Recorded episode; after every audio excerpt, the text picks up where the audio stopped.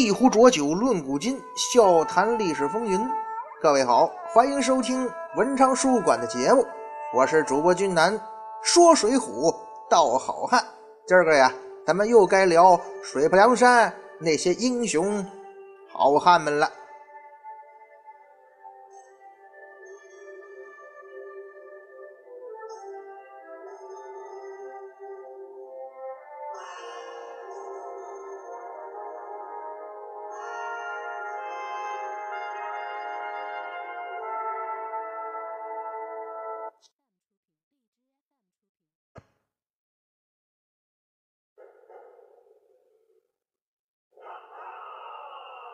上一回咱们讲到，圣水将单廷圭是大战大刀关胜，他一边打一边想，就觉得吧，这关胜的本领不过如此啊，好像不怎么样。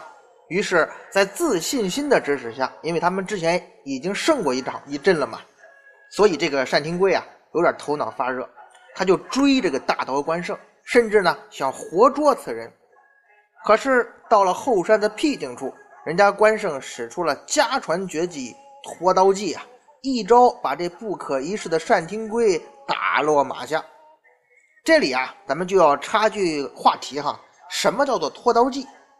有一种观点认为啊，这个拖刀计啊，就是这个败逃的武将，你也可以是假装，你也可能是真的败逃了，把这个刀啊拖在地上摩擦奔跑啊，拖刀嘛。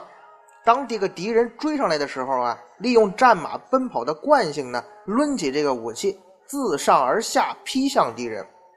小时候玩的游戏《三国群英传》里边，这个拖刀计的特技啊，它是游戏里边设计的，好像就是这个动作啊。然后呢，这个动作是利用武器摩擦出的热量，结合本身武器劈砍的这个力量，当然也加上了这个马奔跑的惯性嘛。它呢，综合起来给敌人造成两种伤害。这种败敌的方式呢，被叫做拖刀计。那还有一种观点认为啊，这种想法就太复杂了，而且太多那种演绎小说的影子了。因为咱们知道，中国古代呢，这个马战啊，并不是像咱们在评书演绎啊或者电视剧、电影中看到的那样。所以有一种观点还认为啊，拖刀计啊就被想复杂了。因为如果说你在败逃的路上啊有石头的话呢，兴许这武器呢还能摩擦出点什么热量啊。那要是在泥土路上呢，对吧？这打仗是吧？各种地理环境都有啊，这可不能说你想要什么路就有什么路吧？你怎么能够摩擦出热量，还什么灼伤敌将呢？是不是到时候就得用这个武器上的泥土，你给迷住敌将眼眼睛，然后以此取胜呢？那万一要是湿的泥土怎么办呢？所以这这话题要是延伸开来，那可就复杂了。所以有一种观点认为啊，这拖刀计啊，不是咱们想那样。要真这么做呢，就贻笑大方了。其实啊，任何一种观点呢，它都不可能说百分之百正确，都有自己片面的地方。拖刀计呢，可能没有咱们想象的那么复杂，但是肯定也没那么酷啊。因为拖刀计呀，它关键啊，咱们看这个这个构成啊，拖刀只是个动作，拖刀计这个词儿关键指的是计，哎。如果从这个句呃语言成分上分析的话，这个“计”才是那个主语嘛，也就是说呀，拖刀计它本质上讲它是计谋啊。这个计谋的关键实际上是在败中取胜的一招。说白了呢，就是这一招啊，要考验你作为一个失败者的表演功力了。你要迷惑对手啊，你最重要的是要做出败的样子，让追你的对手相信你是真正的要败了再逃，急于逃命。那只有你这一步演的逼真了，表演的惟妙惟肖了，那你才能让后边追的敌人放松警惕，拖刀计才会有成功的机会呀。否则，要人家看出你是诈败，人家就不会上当了嘛。所以，拖刀计不管你怎么使，关键在于不是说你摩擦也好啊，产生热量也好啊，惯性也好怎么着，而是你这个计成不成功，能不能能让对方上当。如果说对方上当了，那怎么使计？就是你的事儿了，您说对吧？在老版的《三国演义》电视剧当中啊，这关羽、关公啊战黄忠的时候，两人在大战长沙嘛，曾经是用拖刀计啊，险些这个斩了黄忠啊，因为胜了黄忠，黄忠的马呃年老了，没就让那个关羽回头一吆喝，给吓得直接从马上掉下来了，实际上是马失前蹄了。可是呢，在老版电视剧当中啊，关公在使拖刀计的时候啊，他在假装逃跑是吧？可是咱们看那个镜头啊，就是陆树铭老师演的那个关羽啊，根本就没有那种伏安逃跑的模样。他骑在赤兔马上，当时的镜头是挺得笔直啊，气宇轩昂啊，哪里像失败逃走的样子呀？当然，咱们知道啊，这也是电视剧嘛，你总得有那个艺术加工的需要啊。所以，咱们如果说真的理智来考虑的话，那种情况下，黄忠这种老将，他凭什么判断关羽是战不过逃跑呢？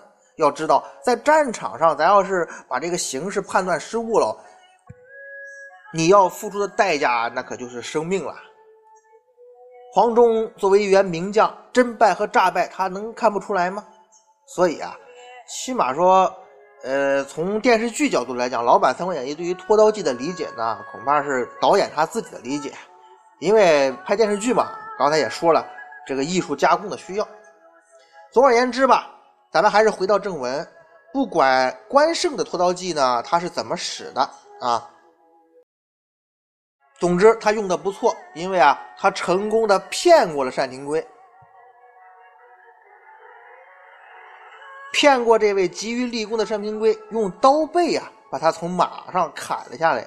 哎，那位说了，怎么是用刀背砍下来呢？为什么不用刀刃呢？那就是不想要他命呗，因为啊。关胜人家是带着任务来的，人家有收服单廷圭之意。那毕竟我这大刀关胜上了梁山，你在梁山坡混，手底下没几个帮手和小弟，那不太安全。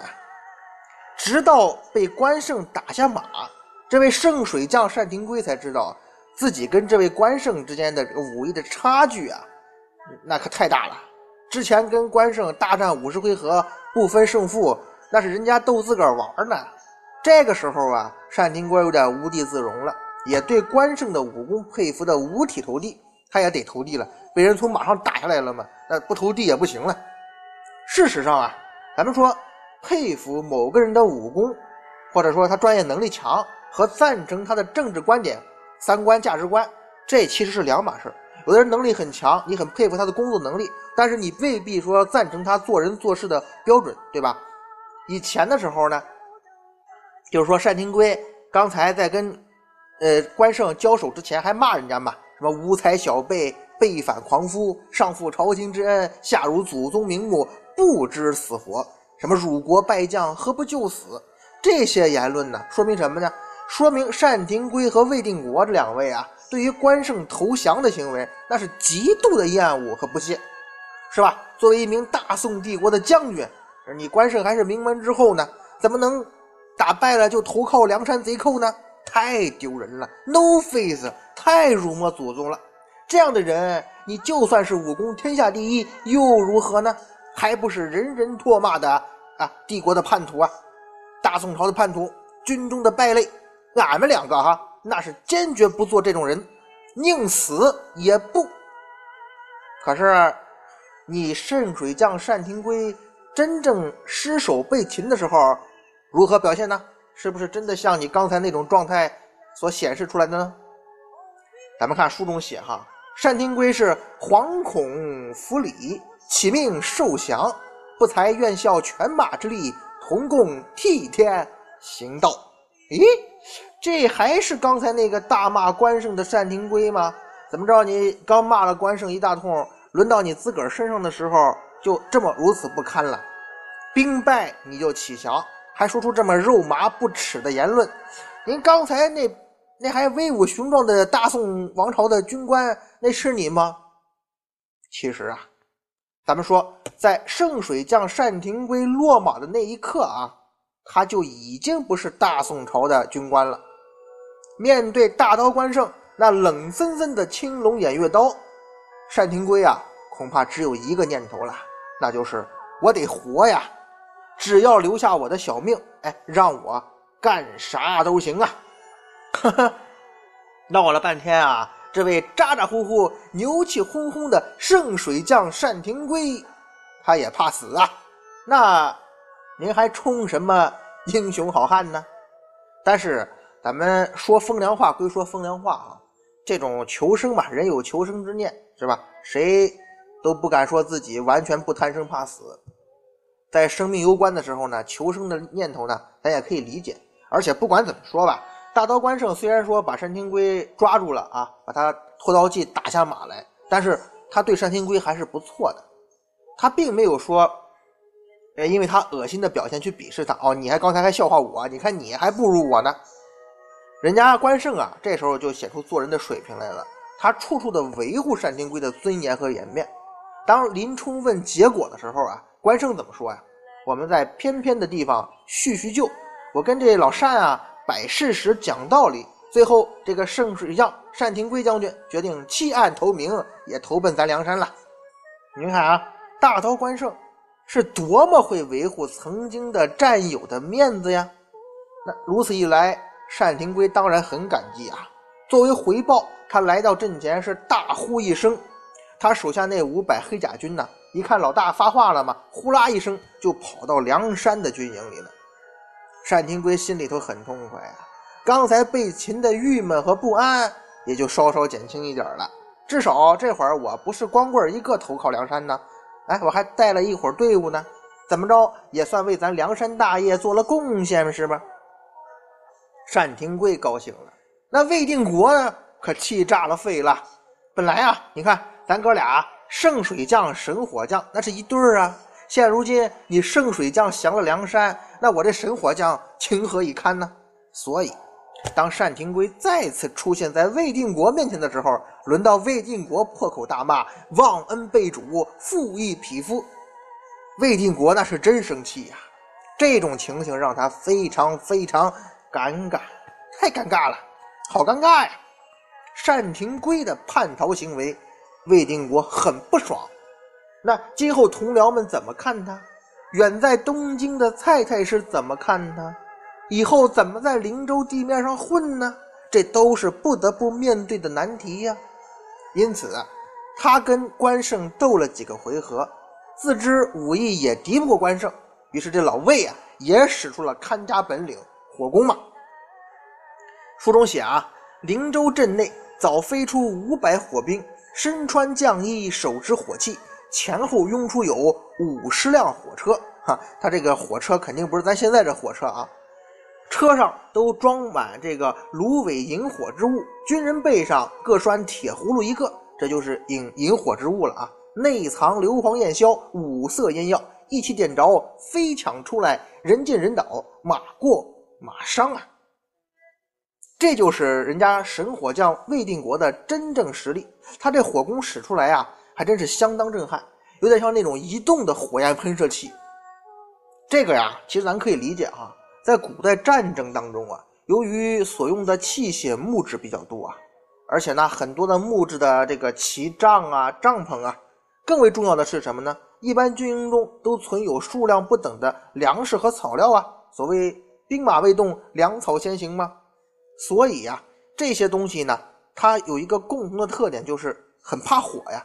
所以在古代的这个军营当中啊，对火炬的管理是极其严格的，这就致使几乎所有的军队对火攻都很是忌惮呢，既怕烧了器械，更怕烧了自个儿啊。关键是如果把粮草什么都一烧，这仗也没法打了。那时候又没有疗效很好的烫伤膏，也没有消炎药，所以啊，如果是烧伤呢，感染那也是致命的。所以，只要一放火，不管从后勤给养还是士兵本身来说，那都是很致命的。所以说，像什么火烧赤壁呀，这个火萧亭之战、火烧连营啊，都是说一把火就把对方烧的是精精光光。这个时候啊，魏定国哎把这大杀器一使出来，居然是立刻收到奇效，梁山的兵马是四散而逃。这也间接说明什么呢？人家神火将魏定国这火攻战术啊，好像比那圣水将单廷圭那水攻战术要靠谱。哎，这还有点杀伤力。至少这火攻战术受到这个约束小得多呀，就点火嘛，哎，让士兵推出他的火车，拿着铁葫芦，对吧？就能当喷喷射器用了。而且呢，只要是风向对自己本方有利的条件下，那就能出奇制胜啊。这个魏定国呀，打败了梁山的队伍。那就要乘胜追击呀！可是呢，灵州城内这个时候出了变故。原来呀，李逵带人打破了灵州城，截断了魏定国的退路。这可糟了，魏定国没办法呀，只好带领手下这个神火军呢，跑到了陵县这个小县城避敌。可是呢，小小的陵县县城哪里能够逃脱被攻破和覆灭的悲剧呢？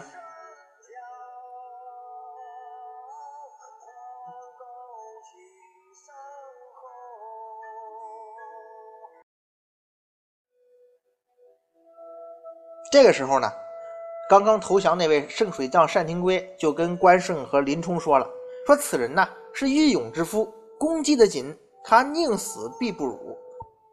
事宽既完，极难成效。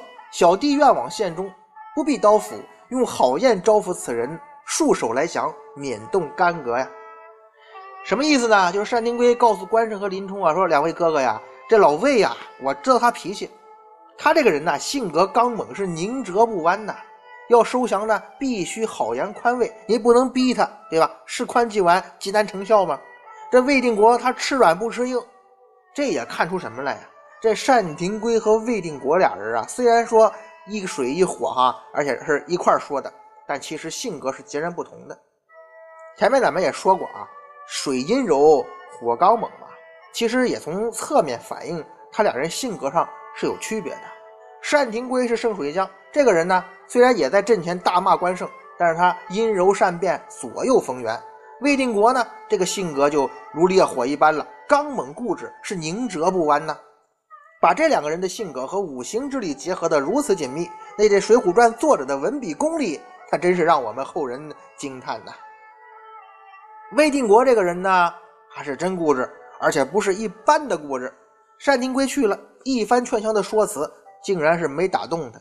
在魏定国看来啊，知其不可为而为之，这是我啊，就老魏啊，一直遵循的人生信条。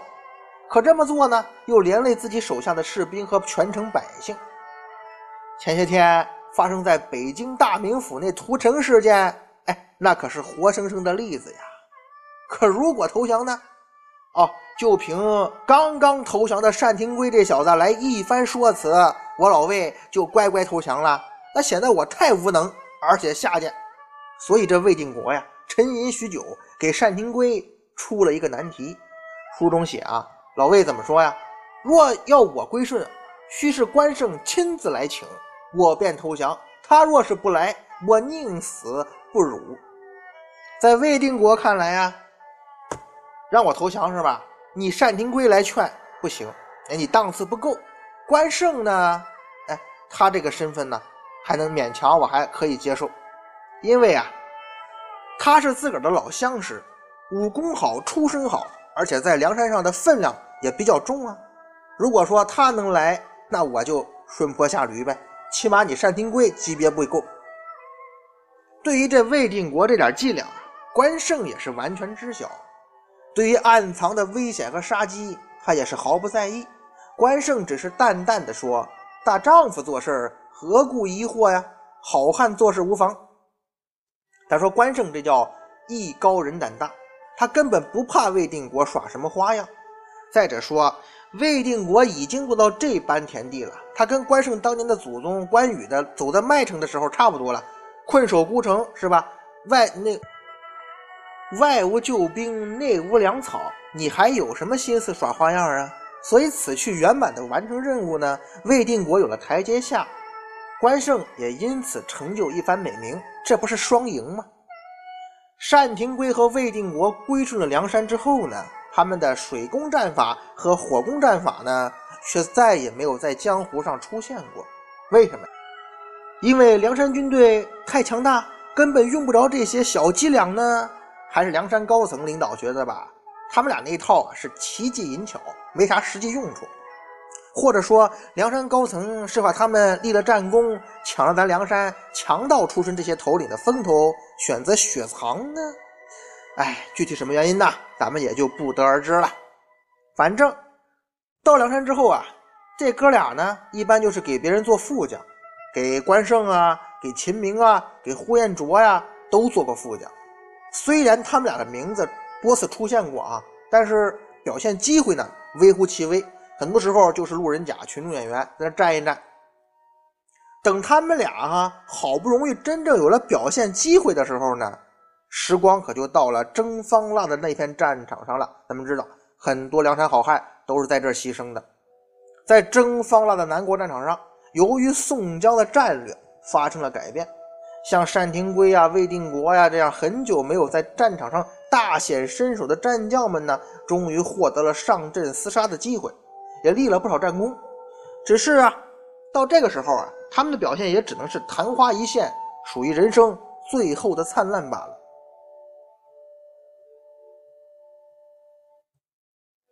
在征方腊的战争啊就要胜利的时候，他们俩在攻打西周的战斗中啊中了南军的埋伏，在城门口掉进了陷坑，最终被南方军杀死在陷坑之中啊！可怜这圣水并神火，呜呼丧命于土坑。其实啊。有句俗话叫“瓦罐总是井口破，大将难免阵前亡”啊。其实战争嘛，哪有不死人的？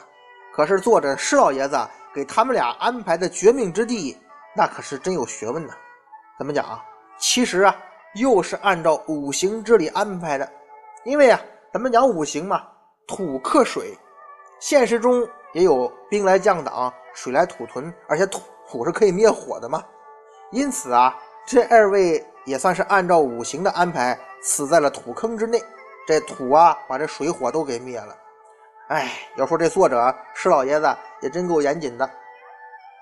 总之啊，这神水将、神火将二人跟五行之理纠缠了一生，在最后的英雄好汉评选中啊，咱就不好再按照五行来评判了。单廷圭和魏定国，他都是投降了梁山的这个官军将领，对吧？他们有资格评选为英雄好汉吗？其实啊，咱们中国的五千年文明史上有着无数的投降辩解者。如果说按照早年孟子那话“富贵不能淫，贫贱不能移，威武不能屈，此为大丈夫”的标准衡量的话，这些投降辩解者那就都不是大丈夫了。也就是说，哎，他这种人算不上我们所说的英雄好汉。可是。咱要真是把这一棒子打下去，那历朝历代的英雄事迹怎么记录啊？又是怎么录进史册呢？建立新的朝代，那些投降辩解者可往往都是功劳大大的呀。为了给那些人找借口、找台阶，也为了为当权者服务，那些御用文人们呢，就发明了一句话，叫做“良禽择木而栖，贤臣择主而事”啊。那要用这句话当标准呢，就说那些投降辩解者是弃暗投明，顺应时代发展潮流啊；那些应该被千古唾骂的投降辩解者，人家就叫新时代弄潮儿了。哎，行了，咱们呀也不用纠结这个了，咱们放松一点评选要求。因为如果说一投降辩解就算不上英雄好汉的话，这梁山上也没几个人够得上这标准了。咱们呢就把这个标准放松、放宽松一点哈。单廷圭和魏定国投降梁山泊，那是属于弃暗投明嘛？顺应时代发展潮流的弄潮儿，他们算这种人，对吧？不对呀，怎么呢？梁山泊是什么地方啊？那是强盗窝呀！尽管说宋大哥自诩替天行道，可是这帮人可没少干伤天害理的缺德事儿啊！投降梁山的行为，再怎么着人为吹嘘。那也算不上弃暗投明吧，你顶多是从一片黑暗到另一片黑暗，更何况梁山坡他是殚精竭虑的要走招安之路呢，最终这明暗要合到一处，你到底是投的明还是投的暗呢？很显然呐，单廷圭和魏定国投降梁山算不上什么顺应时代潮流，他们俩投降梁山啊，其实原因就是两个字儿，怕死呗。既然如此，怕死的人怎么好意思参加我们英雄好汉的评选呢？由于啊，这哥俩属于没有气节而且怕死的投降将军，那对不住了，你们俩啊，不是英雄好汉呐。